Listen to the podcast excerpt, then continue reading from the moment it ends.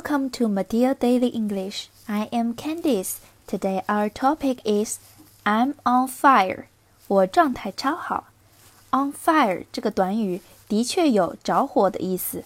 例如，The house was on fire for nearly an hour before the fire department finally arrived. 房子着火将近一个小时，消防队才赶来。